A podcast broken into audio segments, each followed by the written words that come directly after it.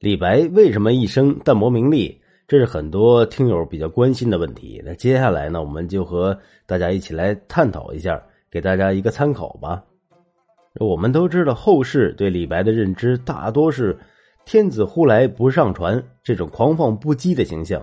然而呢，他在历史当中真的是一生追求洒脱自由，不求仕途名利吗？我们都知道，李白这个人他是没有参加过科举考试。因此，很多人认为这是李白不慕名利的证据。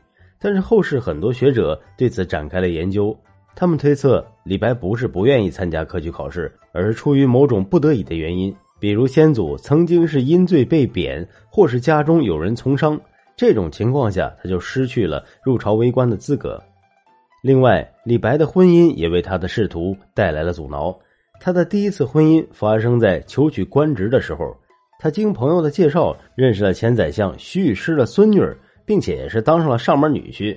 但是许家早已经失势了，李白没有捞到官职。不久，妻子也去世了。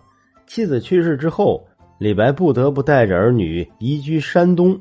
这期间也有过两段露水情缘。后来他又和前宰相宗楚客的孙女结婚，但是宗楚客这个人很有野心。在唐玄宗起兵诛灭韦后阴谋集团的时候，也一并被处死了。李白因为娶了他的孙女，也受到了牵连，获罪入狱。不难看出，其实李白还是有心入仕途的，只是他一直没有遇到合适的机遇。在唐玄宗的时期，他做过翰林一职，说的直白一些，就是天子的御用文人，平时陪着皇上是吟诗作画。这就不得不提及著名的高力士脱靴杨贵妃研墨一事了。据说李白因此再次被贬，其真实性还有待考证。李白自此游历于山水之间。其实李白的文采呢，肯定是无可挑剔的，但说他淡泊名利、不为财色，难免有点失真。